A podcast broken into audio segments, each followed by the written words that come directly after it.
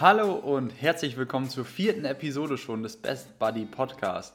Wie immer mit dabei Dennis Hundacker, der Hundetrainer mit 20 Jahren äh, Erfahrung und ich selbst, Justus, Gründer von Altenwurf, einem Startup, die sich auf gesunde Hundeernährung fokussieren.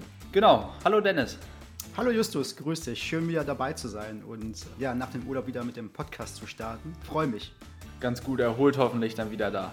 Genau, gut erholt und ja klar für diese Episode jetzt. Optimal, cool.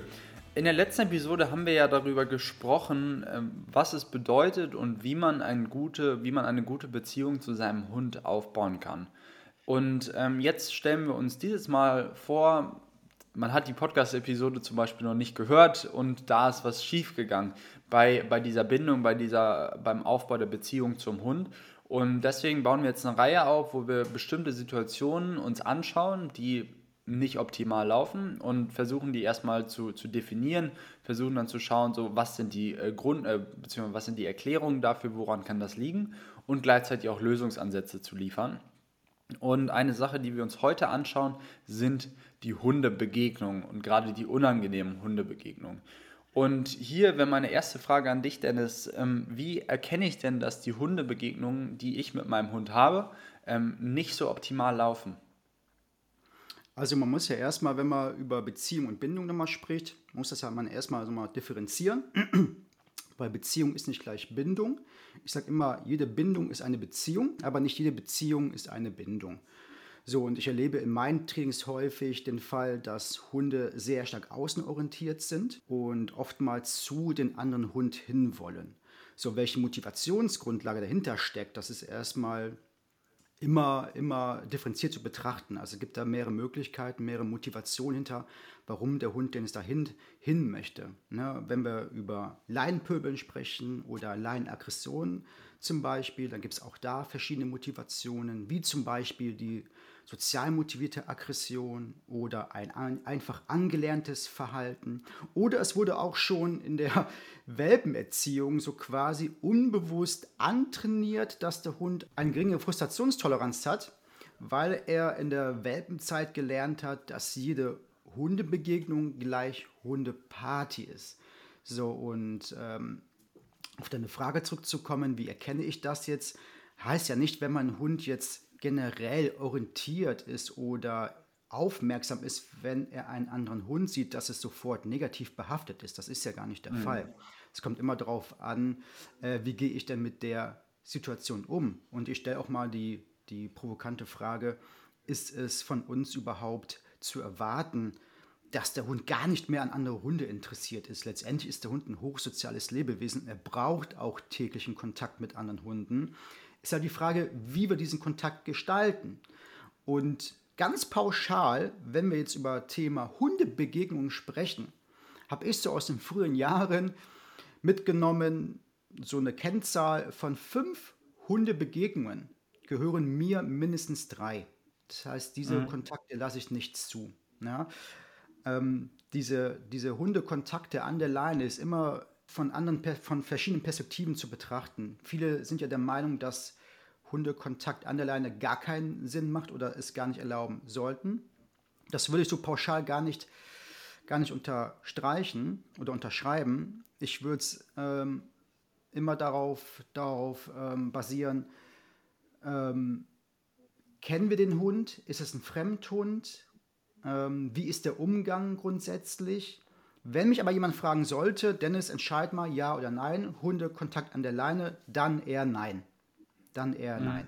Ja, aber es gibt so ein paar Ausnahmefälle, wo ich sage, da ist es auch gar nicht so super gravierend, wenn auch da Kontakt an der Leine stattfindet. Wie, wie gesagt, andere sehen das anders, das ist auch völlig okay so. Ähm, es kommt immer auf das Wie an.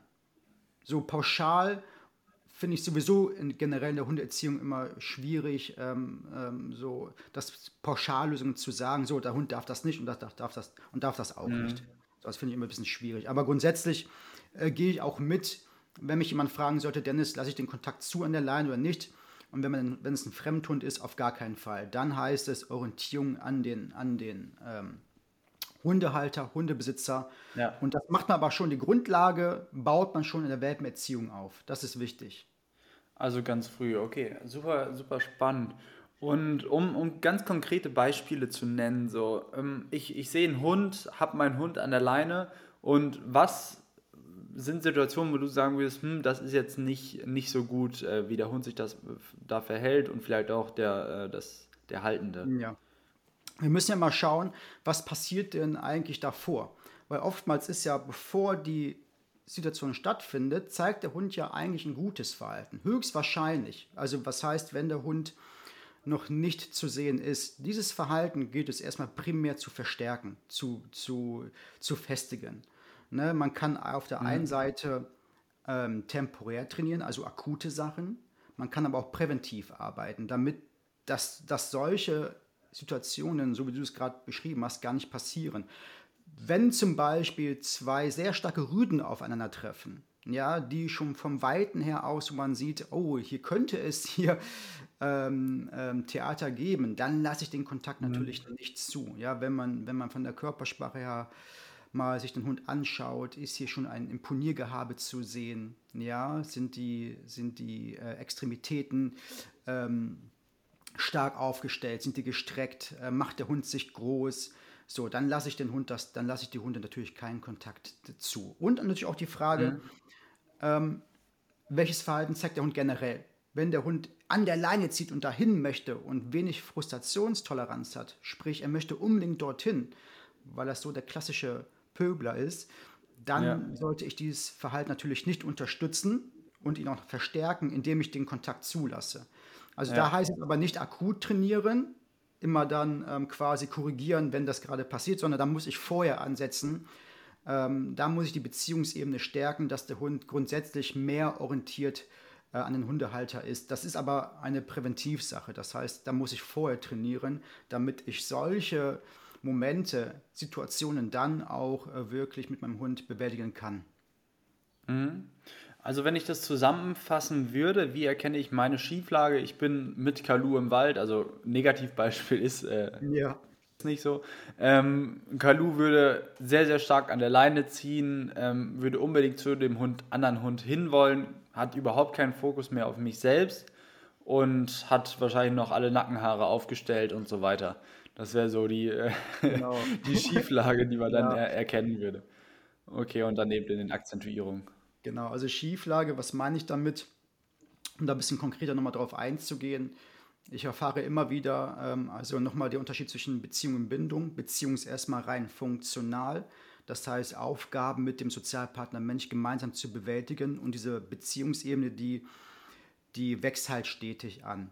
So, und es gibt, es gibt Konstellationen, da gibt es eine wunderbare Beziehungsebene, aber keine starke Bindung, zum Beispiel Dogwalker mhm. oder eventuell auch, was wir schon in der Folge zuvor angesprochen hatten, äh, Menschen im Tierheim, die dort arbeiten. Die haben vielleicht eine sehr starke Beziehungsebene, weil die Hunde erstmal in Anführungsstrichen funktionieren, aber ähm, mhm. vielleicht gar, gar nicht so eine starke Bindung, was nicht schlimm ist. Bindung ist sehr tiefgreifend, ist emotional und da gibt es auch die Konstellation, dass es eine sehr starke Bindung gibt, aber eine katastrophale Beziehungsebene. Und das ist das, was du gerade so beschrieben hattest. Das heißt, der Hund ist zum Beispiel sehr stark außenorientiert. Alles ist interessanter als der Mensch als Sozialpartner. Und da erkenne ich immer mhm. wieder, ähm, dass das oftmals in der Schieflage ist. Also wirklich seinen, in Anführungsstrichen, sage ich mal, Führungsanspruch durchzusetzen. Das klingt so ein bisschen altmodisch, aber ähm, das erkenne ich immer wieder, dass das dort oftmals so ein bisschen was in der Schieflage ist. Und da versuche ich immer wieder äh, das Ganze in, ins Gleichgewicht zu bringen. Das heißt jetzt nicht, dass der Hund von der, vom einen Extrem, ich sag mal 100% außenorientiert, hin zu 100% mhm. innen fokussiert sein muss. 50-50, der goldene Mittelweg, das, das, das ist der Weg. Ja, ja ich sehe manchmal äh, bei manchen Hunden, die gucken quasi ihre Halter erst einmal an, darf ich da jetzt hin zu dem anderen Hund? Und wenn du dann sagst, ja, dann, dann lauf. Und das wäre, glaube ich, genau. so, so, ein Goldstandard, aber das ist natürlich auch super schwierig irgendwie genau. zu erreichen. Ähm, ich ich würde gerne nochmal Ursachenforschung betreiben, mhm. ähm, wie man zu, in diese Schieflage kommen kann. Und zwar ein bisschen tiefer. Woran kann das liegen? Wahrscheinlich befinden wir uns hier wieder in der Bindungsbeziehungsebene äh, oder Ebenen. Vielleicht kannst du da so die konkretesten oder die größten Punkte nochmal äh, kurz ähm, unterstreichen? Ja, also so eine Individualbindung ähm, entsteht ja so ab der circa 14. Lebenswoche beim Welpen. So, und da, da mhm. findet dann die, die ähm, Bindung statt und das geschieht meistens mit dem Partner, der am meisten natürlich mit dem Hund Zeit verbracht hatte. Und da sollte man nochmal drauf achten, ähm, in dieser Zeitspanne bis zur 14. Lebenswoche, mit wem verbringt der Welpe denn die Zeit, der junge Hund? Ähm, ist er oft schon eventuell in, in äh, Hundepensionen, ja, dann kann das gar nicht passieren, dass der Hund so eine, so eine mhm. schöne Beziehungs- bzw. Bindungsebene ähm, also sich entwickeln kann, weil der Hund einfach nicht zu selten beim, beim Bindungspartner ist. Da heißt es, in den Anfangsmonaten schon viel Zeit verbringen mit dem Welpen. Soziale Nähe ist wichtig, beidseitig, sowohl vom Hund aus als auch vom Menschen aus. Und mhm. aber auch klare, ich bekomme oft die Frage, Dennis, wann soll ich denn anfangen zu trainieren, zu erziehen?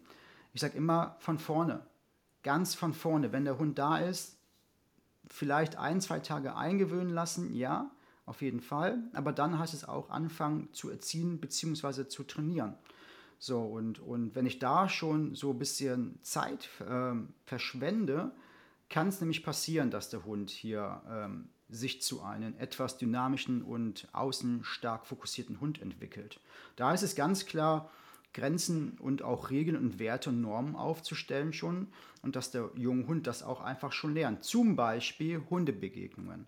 Dass der Hund nämlich nicht lernt, dass jede Hundebegegnung gleich. Hundeparty mhm. ist eine Sozialisierung zu anderen Artgenossen ähm, läuft nicht ab, dass der Hund täglich äh, tausend Kontakte mit anderen Hunden hat, sondern auch hier kommt es immer auf das Wie an. Wie finden diese Hundekontakte statt? So und, und ähm, zum Beispiel eine gute Welpengruppe äh, kann man daran erkennen, dass zum Beispiel nicht alle Hunde gleichzeitig losgemacht werden und aufeinander hier rumdüsen können und herumtoben können, sondern mhm. gezielt und differenziert auch zu schauen, welcher Hund passt zu wem. Und da lasse ich den Kontakt am besten in einer Zweierkonstellation ähm, äh, Kontakt zu. Und dann wechsle ich nach ungefähr zehn Minuten. Dann, gibt, dann kommt der andere Welpe dorthin, der andere Welpe kommt, kommt dorthin. Da brauche ich aber natürlich ein bestimmtes Umfeld. Ich brauche bestimmt ein bestimmtes Gehege, ein eingezäuntes Gehege. Und ähm, so sollten Hundekontakte meines Erachtens dann stattfinden und nicht, wie gesagt, ähm, hemmungslos und jeden Tag, ähm, dass der Hund selber entscheiden kann, wo, wo er hinlaufen darf. Und das sind so ähm, Alltagsdinge und Probleme, die ich wiedererkenne und wo ich darauf hinweisen kann, dass man da darauf achten sollte, wie die Kontakte mhm. zustande kommen, in welcher Konstellation passt, passt, passt die Größe ja, zu dem Hund gerade, ähm, passt mhm. äh, die Persönlichkeit Mm, genau, das, das wären so Sachen, wo ich sage, darauf sollte man darauf achten. Okay, spannend. Also hier wieder Konsequenz ist quasi alles von, von klein auf darauf achten, eine Struktur haben in der gesamten genau. Familie am besten, wie man, äh, wie man mit den Hunden umgeht, wie man Hundebegegnungen äh, managt in, in dem Sinne auch. Genau. Interessant, ja. Ganz wichtig. Also roter Leitfaden für alle, für alle Familienmitglieder auch. Das ist wichtig, dass, dass dass alle Familienmitglieder einen roten Leitfaden haben und dran ziehen. Ja, glaube ich. Okay, cool.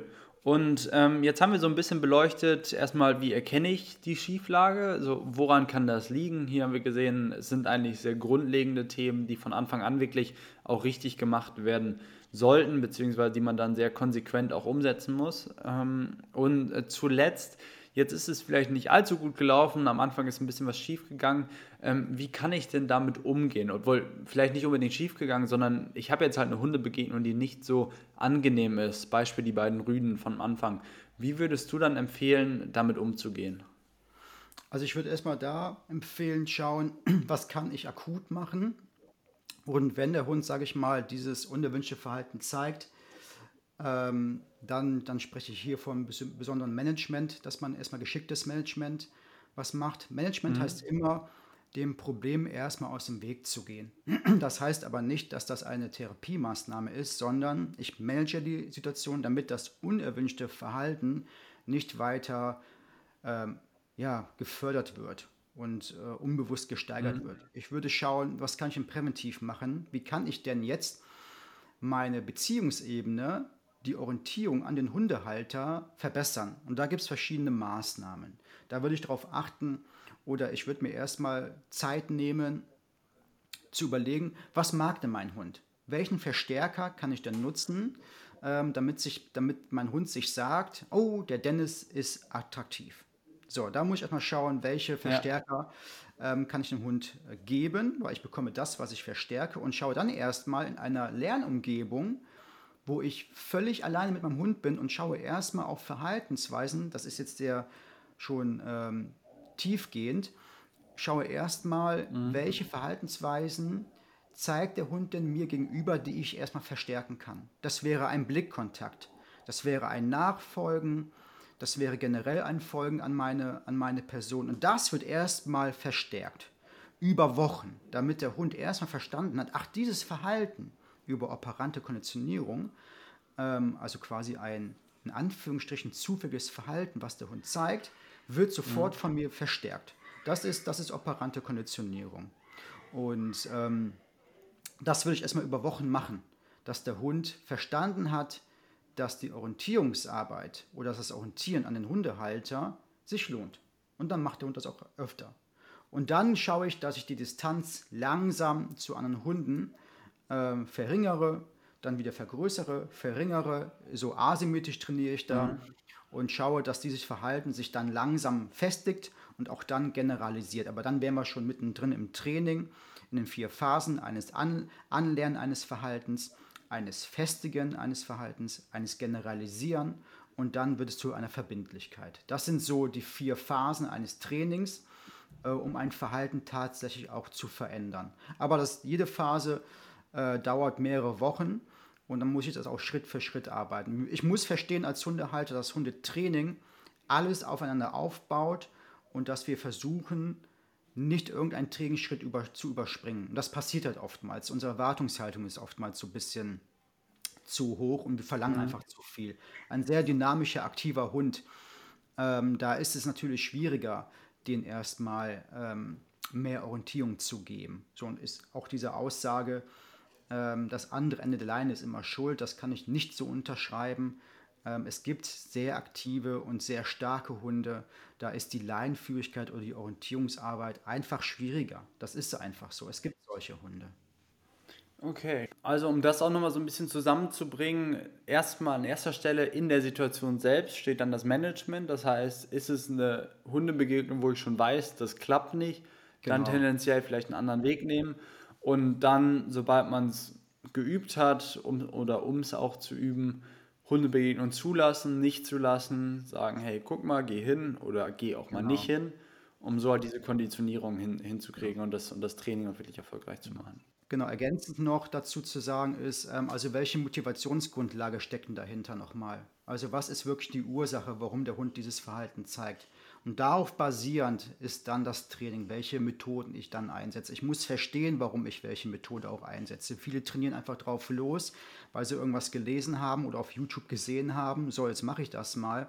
Aber ich muss mhm. verstehen, warum der Hund das tatsächlich tut. Wenn er es, wenn er es aus Frustrationstoleranz macht oder weil er sie nicht hat, dann ist das Training anders, als wenn es eine destruktive Aggression ist. Das, ne, dann, muss ich, dann kann ich nicht gleich trainieren. Also ich muss erstmal schauen, was ist tatsächlich hier die Ursache und ähm, welches Verhalten zeigt der Hund, was steckt denn dahinter tatsächlich. Mhm. Dann, dann, kommen, dann kommen Sachen, ähm, wie ich schon gesagt hatte, ähm, Anlernen eines Verhaltens, es festigen, die, die Beziehungsebene zu stärken. Das ist ja auch erstmal mein Ansatz, den ich dann erstmal habe als allerersten Schritt. Wir schauen erstmal, dass wir die Beziehungsebene verbessern, weil man kann das natürlich akut trainieren, temporär in der Situation, mit zum Beispiel einem Verhaltensabbruch. Ja? Aber ob das langfristig effektiv ist, dass der Hund äh, dann sagt, ich orientiere mich mehr an den Hundehalter, ja warum denn, frage ich dann. Also wenn ich es nur abbreche, warum sollte der Hund denn dann sich mehr an mich orientieren? Das kann sogar so weit ja. gehen, dass der Hund sich sagt, ich habe einen Konfliktherd, nehme ich den anderen Hund und dann noch den Konfliktherd Hundehalter. Ja, wo soll ich denn überhaupt hin? Also da mhm. muss man erstmal ein bisschen schauen, dass ich Vorarbeit leiste und dass ich dann die ähm, Situation, die ich bewältigen möchte, ähm, mich langsam ran, rantaste. Klasse, das hat jetzt, glaube ich, einen super Überblick gegeben, wie man mit Hundebegegnungen umgehen kann, die vielleicht auch nicht der allerbesten Art sind. Und da steigen wir tatsächlich nächste Woche auch direkt ein bisschen weiter ein. Wir haben nämlich jetzt schon ein paar Mal das Thema Hundetrainingsplan aufgegriffen. Und äh, genau darum dreht sich auch die nächste Folge. Und deswegen, wie immer, Dennis hat mega viel Spaß gemacht. Und ich bin sehr gespannt, was du uns nächste Woche zum Hundetrainingsplan erzählst. Vielen Dank und bis dann. Justus, hat mir auch Freude ähm, gemacht und ich freue mich auf die nächste Folge mit dir. Bis bald. Ciao.